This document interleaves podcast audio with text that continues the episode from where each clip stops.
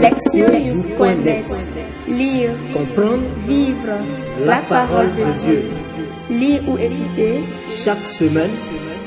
www.lectionnews.net Troisième dimanche de l'Avent, année B. Priez. Cantique. Luc 1, versets 46 à 50, 53 à 54. Mon âme exalte le Seigneur. Exulte mon esprit en Dieu mon Sauveur. Il s'est penché sur son homme servante. Désormais tous les âges me diront bienheureuse. Le puissant fit pour moi des merveilles. Saint est son nom. Sa miséricorde s'étend d'âge en âge sur ceux qui le craignent. Il comble de bien les affamés, renvoie les riches les mains vides. Il relève Israël son serviteur, il se souvient de son amour. Première lecture. Isaïe 1, versets 1 à 2, 10 à 11. L'Esprit du Seigneur Dieu est sur moi parce que le Seigneur m'a consacré par l'onction.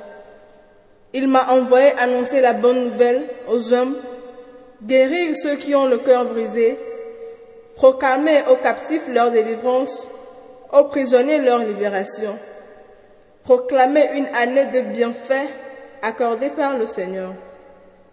Je tressaille de joie dans le Seigneur, mon âme exulte en mon Dieu, car il m'a vêtu des vêtements du salut, il m'a couverte du manteau de la justice, comme le jeune marié orné du diadème, la jeune mariée que parent ses joyaux. Comme la terre fait éclore son gène et le jardin germer ses semences.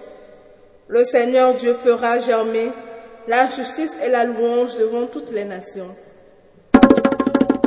Deuxième lecture. 1 Thessaloniciens 5, versets 16 à 24. Frères, soyez toujours dans la joie, priez sans relâche, rendez grâce en toutes circonstances. C'est la volonté de Dieu à votre égard dans le Christ Jésus.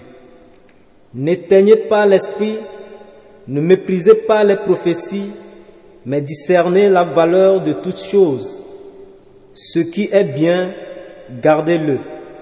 Éloignez-vous de toute espèce de mal. Que le Dieu de la paix lui-même vous sanctifie tout entier. Que votre esprit, votre âme et votre corps soient tout entier gardés sans reproche pour la venue de notre Seigneur Jésus-Christ. Il est fidèle, celui qui vous appelle. Tout cela, il le fera. Évangile, Jean 1, versets 6 à 8, 9 à 28. Il y eut un homme envoyé par Dieu, son nom était Jean. Il est venu comme témoin pour rendre témoignage à la lumière, afin que tous croient par lui. Cet homme n'était pas la lumière, mais il était là pour rendre témoignage à la lumière. Voici le témoignage de Jean. Quand les Juifs lui envoyèrent de Jérusalem des prêtres et des lévites pour lui demander Qui es-tu? Il ne refusa pas de répondre. Il déclara ouvertement Je ne suis pas le Christ.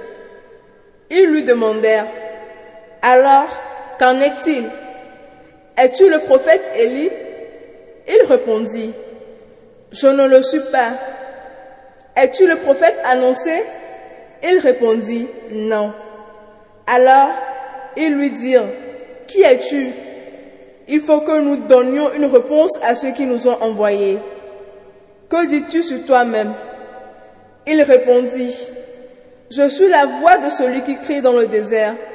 Redressez le chemin du Seigneur, comme a dit le prophète Isaïe. Or, il avait été envoyé de la part des pharisiens.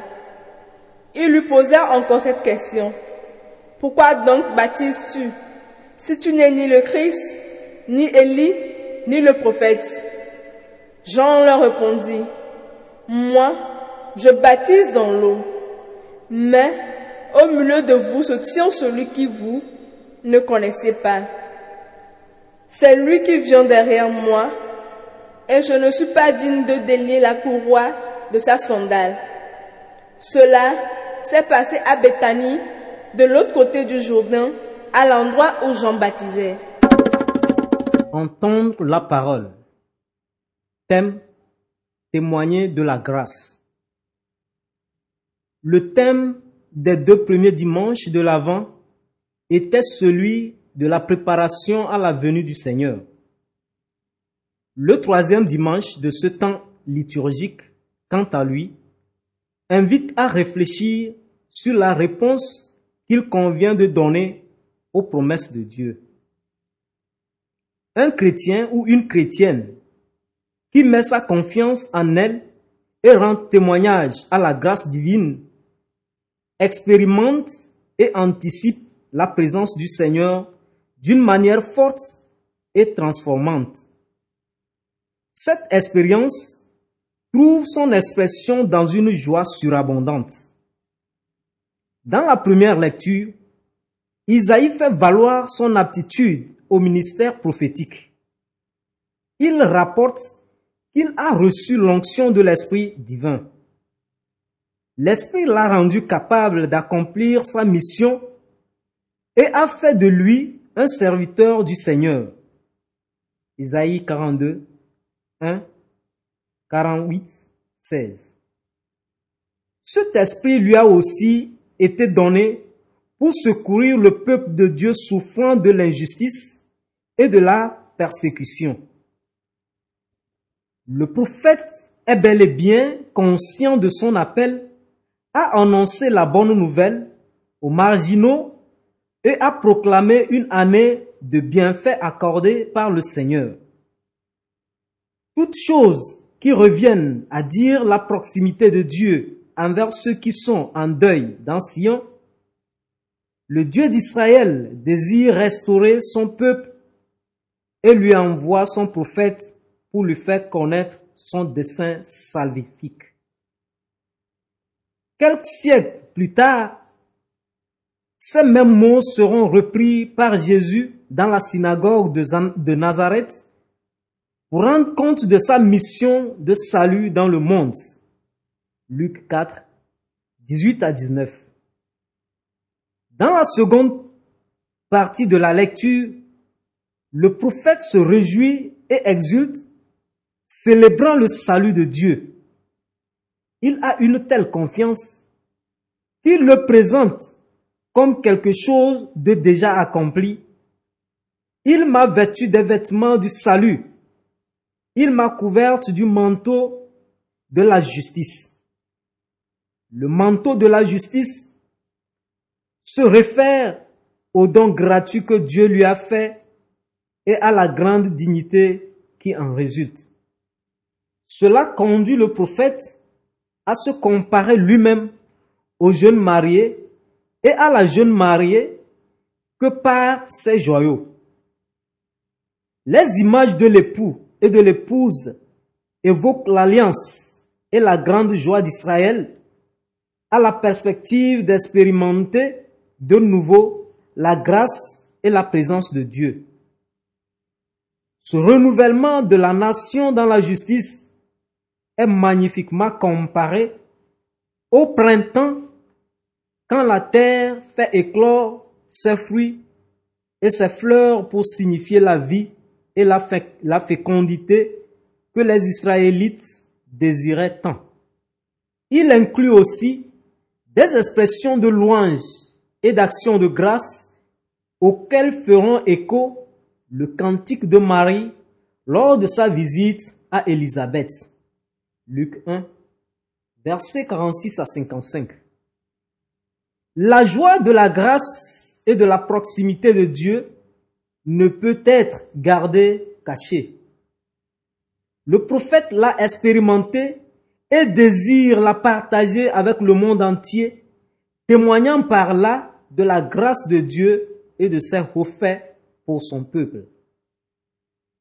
La deuxième lecture est tirée de la conclusion de la première lettre aux Thessaloniciens, où Saint Paul donne une série d'instructions et de recommandations sur la façon dont doivent se conduire les nouveaux et les nouvelles convertis de la communauté chrétienne de Thessalonique.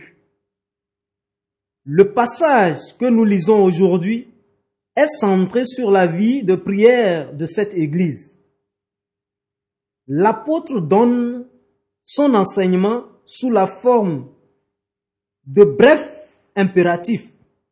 Soyez toujours dans la joie, priez sans relâche, rendez grâce. Ces trois formes de célébration sont pour reprendre les mots de Paul, la volonté de Dieu à leur égard dans le Christ Jésus. Nous devons prendre en compte le fait que la communauté de Thessalonique était très jeune et que les croyants et les croyantes éprouvaient de grandes difficultés quand ils devenaient chrétiens, dont le rejet et la brimade de leurs voisins. Paul lui-même dut fuir la ville à cause de l'opposition violente suscitée par son enseignement et la menace de mort dirigée contre lui. Il laissa alors les chrétiens affronter un contexte difficile sans le soutien de sa présence et comme un bon père se montra très responsable à leur égard. Dans son exhortation, il insiste sur la nécessité de la constance en utilisant des mots comme toujours, sans relâche et en toutes circonstances. Il parle aussi de ne pas éteindre l'esprit. Il sait que les circonstances de vie difficiles de la communauté peuvent affecter ses membres au point de perturber leur vie de prière et d'entraver chez eux le travail de l'Esprit Saint. Toutefois, l'apôtre les encourage à demeurer fidèles dans la joie, la prière d'action de grâce et la louange en dépit d'une situation défavorable. Il veut qu'ils comprennent que les conditions difficiles ne doivent pas les dominer et leur faire perdre l'espoir du salut. Pour les convaincre que l'espérance qu'ils ont mise en Jésus n'est pas une erreur, Paul incite sur la fidélité de Dieu, affirmant, Il est fidèle, celui qui vous appelle, tout cela, il le fera. Il les assure que Dieu achèvera l'œuvre de leur sanctification pour les affermir dans leur rôle de témoins de la grâce qui agit en eux, quelles que soient les circonstances. Les prières exprimant la joie sont certainement une des façons de remplir cette mission qui leur incombe. La lecture de l'Évangile, comme celle de la semaine dernière, est centrée sur Jean-Baptiste Toutefois, aujourd'hui, nous entendons parler d'un autre aspect de sa mission, celui de témoigner de Jésus, de Jésus qui, en Jean 1, versets 4 à 5, a été désigné comme la lumière des hommes. Jésus, cette lumière, s'est fait chair, il a habité parmi nous. Jean 1, verset 14. La mission de Jean était de l'annoncer au monde comme celui qui venait de la part de Dieu avec la véritable révélation. Jean 1, 7 à 8. Jean était une figure respectée et connue, appelant le peuple à la, à la repentance et baptisant ceux qui venaient à lui. Pour cette raison, les leaders juifs envoyèrent des émissaires pour lui demander s'il était quelqu'un de vraiment important. Jean confesse alors qu'il n'est pas le Messie. loin en tant que roi ou prêtre, ni Élie, celui qui devait, qui devait revenir avant le jour du Seigneur. Malachie 3, verset 23. Ni le prophète comme Moïse, Deutéronome 18, verset 15. Bien plutôt, il parle de lui-même humblement comme la voix de celui qui crie dans le désert, comme celui qui prépare le chemin du Seigneur par son témoignage. Jean décline sa véritable identité alors qu'il aurait pu prétendre au titre du plus noble de Messie ou d'Élie ou de prophète ainsi que les gens attendaient qu'il le fasse. Il poursuit alors, désignant Jésus comme celui qui vient de Dieu. Ce faisant, il rend témoignage à la grâce de Dieu advenue au milieu d'eux. Dans la suite de l'évangile, Jean dira qu'il est tout joyeux à la voix de l'époux et que sa joie est parfaite. Jean 3, verset 29, en rendant témoignage à l'œuvre de Jésus en ce monde. Rendre témoignage à la grâce de Dieu, à l'œuvre dans le monde, est la tâche fondamentale de tout croyant et de toute croyante. C'est ce que fit Isaïe quand, guidé par l'Esprit, il se réjouit du renouvellement promis à Israël. Quant à Paul, il encouragea les Thessaloniciens à prier sans cesse dans la joie et la reconnaissance sans éteindre l'esprit, et cela en dépit des adversités, hostilités et du rejet du monde environnant. Jean-Baptiste était quelqu'un de remarquable qui n'a pas cherché à s'approprier un titre grand ou noble pour lui-même.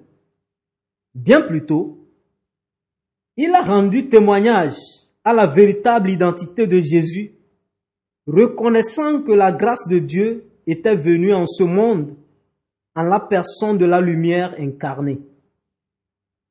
Le témoignage rendu lui apporta une grande joie et un réel accomplissement. C'est la même chose qui se produit dans la vie de Marie, qui fut remplie d'une joie surabondante alors qu'elle témoignait de la grâce de Dieu en présence de sa cousine Élisabeth. Ce qui la conduisit à dire, mon âme exalte le Seigneur, exulte mon esprit en Dieu mon Sauveur. Écoutez la parole de Dieu. La liturgie de ce jour nous invite à réfléchir au thème du témoignage rendu à la grâce divine. Celle-ci se manifeste d'innombrables façons. Pour nous, catholiques, la grâce signifie principalement que Dieu fait de nous ses enfants. Des enfants qui reçoivent le salut comme un don et non comme la récompense de leur propre mérite. Cette offre de l'adoption et du salut est vraiment étonnante si nous réalisons que nous n'avons rien fait pour la mériter. Nous pouvons témoigner de cette grâce qui nous émerveille lorsque nous prenons conscience que tout ce que nous sommes nous a été donné, lorsque nous réalisons que nous ne sommes rien et ne pouvons rien en nous appuyant sur nos propres forces. En tant qu'Africains et Africaines, nous avons cette conviction, même inconsciemment. Nous le constatons quand nous échangeons des salutations. La plupart du temps, une personne à qui l'on demande comment allez-vous? Répond bien par sa grâce. La grâce peut également opérer par des moyens très ordinaires. Les cantiques de Marie et de Zacharie, que nous lisons à plusieurs reprises au cours de ce temps liturgique, nous aident à comprendre la signification qu'elles revêtent dans la vie quotidienne. Si nous sommes attentifs aux mots employés par ces deux grandes figures bibliques, nous découvrons que le mot grâce renvoie à la faveur, à la miséricorde et à l'amour dont Dieu nous gratifie jour après jour. Marie et Zacharie étaient des gens ordinaires, tout comme nous. Mais ils avaient une foi immense et avaient toujours confiance dans la providence et dans la miséricorde de Dieu. Un jour, ils ont fait l'expérience de la grâce divine d'une manière inattendue et surabondante. Beaucoup d'entre nous sont très attentifs aux grands miracles dont nous parlent les téléévangélistes et les prédicateurs dont le seul but est d'attirer des disciples financièrement solvables. Mais Dieu œuvre-t-il de cette façon? Les Écritures nous le montrent, opérant principalement dans et à travers les situations banales de notre existence de tous les jours, pour nous révéler et nous élever dans ce qui nous paraît sans importance. Nous pouvons porter témoignage de la grâce de Dieu qui agit dans nos vies si nous prenons le temps de réfléchir à chaque moment et nous efforçons de discerner la grâce et l'amour de Dieu si déployant. Nous arrive-t-il souvent de reconnaître que le fait de se lever le matin, d'avoir de quoi manger et de pouvoir travailler relève de la grâce divine? Cette dernière est également en l'œuvre dans la nature, dans le lever du soleil ou dans la pluie. Percevons-nous tout cela comme des manifestations de cette grâce, sachant que la liste de ces manifestations pourrait poursuivre à l'infini. Jean-Baptiste a témoigné que Jésus est la lumière du monde. Il a vu la grâce faite chair et a partagé sa joie avec les autres.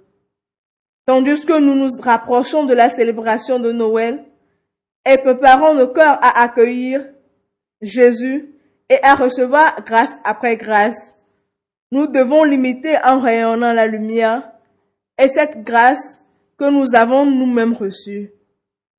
En rendant témoignage à celle-ci, nous serons capables de relever les autres et de consoler les cœurs brisés. Trop souvent, nous nous focalisons sur ce que nous n'avons pas, ce qui nous déprime et nous empêche d'être joyeux ou joyeuses.